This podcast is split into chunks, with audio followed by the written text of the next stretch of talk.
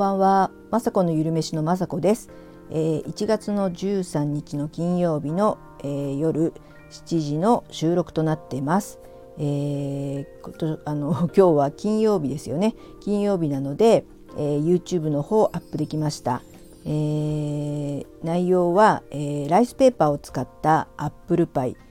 を作ってアップしました。えーとね、アップルパイを作るよりもめちゃくちゃ簡単で、えー、しかもグルテンフリーで、えー、簡単な、えー、アップルパイというかねもうアップル餅ってうちでは言ってるんですけど、え、すごくねもっちもちでめちゃくちゃ美味しいです。でライスペーパーってねうちやっぱりいつも余っちゃうっていうか、えー、いろんなね使い方あると思うんですけど生春巻きしたりとかしたままそのまままあね乾燥してるものなので持つのでね、え、ついついねあの放っておいたんですけど、えー、アップルパイの動画でね、えー、ライスペーパー使ってる動画を見つけて、えー、あこれはめちゃくちゃ美味しそうと思ってね作ったら、えー、子供とかがねもちもちで美味しいって言ってまあアップルパイのサクサク感はありませんけどもう中身のねアップルパイあのねりんごを煮た味がねもうめちゃくちゃシナモンとか効いて美味しいのでそれをねライスペーパーで、えー、水で戻してそれを、えー、春巻きみたいに巻いてね、えー、ギーで焼いてっていうだけなので、えー、若干ヘルシーですよね。アップルパイってねめちゃくちゃ多分ねパイ生地から作ったらバターとか入れたりとか小麦粉入れたりもう美味しいものに決まってますけどやっぱりそれを食べるよりもちょっとねヘルシーな、えー、おやつとして、えー、簡単なのでなので是非ねあの YouTube 見て作ってください。で、えーと、今週はねあ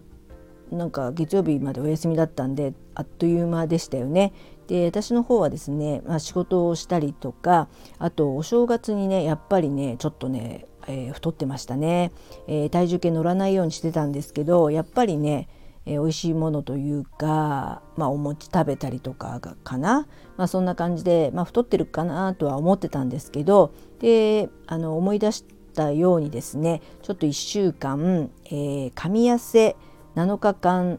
ダイエットっていうお名前かな。そういう本があって、えー、有名な本だと思うんですけど私2冊持ってて、えー、その本を、えー、参考にちょっとね7日間えー、ちょっとダイエットというかね食べ方を、えー、その本の通りに、まあ、アレンジはあったんですけどやっていました。えー、そのね様子をね今回今年から始めたハテナブログの方に、えー、7日間のね、えー、何を食べたかっていう写真を載せて、えー、いろいろね、あの自分の感想とかを書いたんですけどまあなかなかねブログがね、えー、1週間10日ぐらい書いたのかな？でもなかなかね私ブログ好きかもしれないというか、まあ、7日間ダイエットはですね、えーと、ただねこう写真を撮って貼って内容はそんなないというかね。まあでもねあのきっかけというかね最初にブログで記事を何を書こうかなって悩んでた時にちょうどまあちょっと軽く軽くっていうかねあの体重を戻そうかなと思ってあの前もやったことがあるのでそれをやってみてでそういうことを考えてたらそれをなんか YouTube で、えー、ちょっと撮ってみようかなっていうかねだんだんあのブログって多分多分っていうかねこう書いてるうちに結構頭の中が整理されると思うんですよね。あの書いてる方はそれ分かってると思うんですけどなのでこう書いてるうちにあちょっとこれ YouTube でやってみようかなとかこういう食べ方をまあ普段もね私、え、夜はご飯食べないとか、え、基本はねあのずっとその噛み合わせダイエットと同じなんですけど、えー、本を読んでねあこうやって朝とね昼しっかりタンパク質と糖質をとっていいんだとかあのすごくねためになったりとか、えー、ダイエットであの何を食べるとか何を食べないとかあると面倒くさいっていうかあそうそう。食べるものがだんだん分かんなくなってきちゃう時があるんですね。だけどこのまあ噛み合わせダイエットっていうのは大体ね決まってるものを1週間食べるので、えー、簡単なんですよ。悩まなくていいというね。本当、えー、朝だったら目玉焼きにご飯に納豆に、えー、ブラックコーヒーを飲むのかな。あとご飯ね。で昼もそんな感じで昼はまあコンビニで買ってもいいようにおにぎりと、まあ、鶏ハムサラダチキンみたいのと、えー、まあ野菜ジュースとかそこでヨーグルトとかもう簡単でで夜は、えー、ご飯食べないで、えー、そこにサバ缶を使ったレシピがその本のね先生は推奨しててサバ缶とあと豆腐半丁となんか野菜みたいなそのパターンを毎日、えー、7日間繰り返すと痩せてでまあその習慣化が多分大事なのでそのままね続ける方がいるんですけど、まあ、運動とかもしなくていいみたいなことが書いてあって、まあ、運動すればねもっといいと思うんですけどそんな感じでね、まあ、1週間やって、まあ、私は 700g ほど戻りました。あの本当ねあの太るのはね1キロとか2キロすぐ太っちゃうんですけど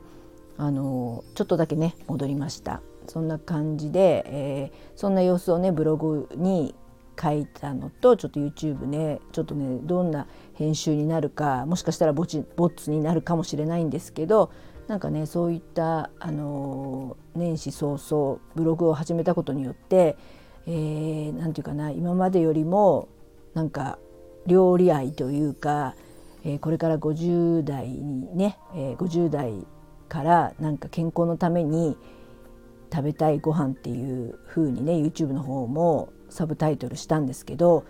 ますますなんかね健康的な料理をね探してなんか作りたくなったりして、えー、醤油醤油麹に、えー、黒豆を入れて入れた醤油麹を作ったりなんかねまあある種ちょっと変わったレシピなんですけどなんか結構ねそういうのばっかり検索してくると、えー、世の中には私のようにすごくね、えー、私のようにっていうか私は全然素人ですけど、えー、すごくね皆さん勉強された発酵のプロの方とかそういった方のレシピを見るとうわまだまだ料理奥が深いなと思って本当まあ見るねサイトによってはもちろん簡単で美味しいっていうのももちろん大人気だとは思いますけど、えー、私のようなねもう、うん、中高年の50代以降はね、えー、簡単もちろん簡単でで、えー、健康に、ね、なるようにあのあとはねやっぱ、えー、ヘルシーなものをね食べていかないと本当に超えるのも早いですし戻すのが本当大変なので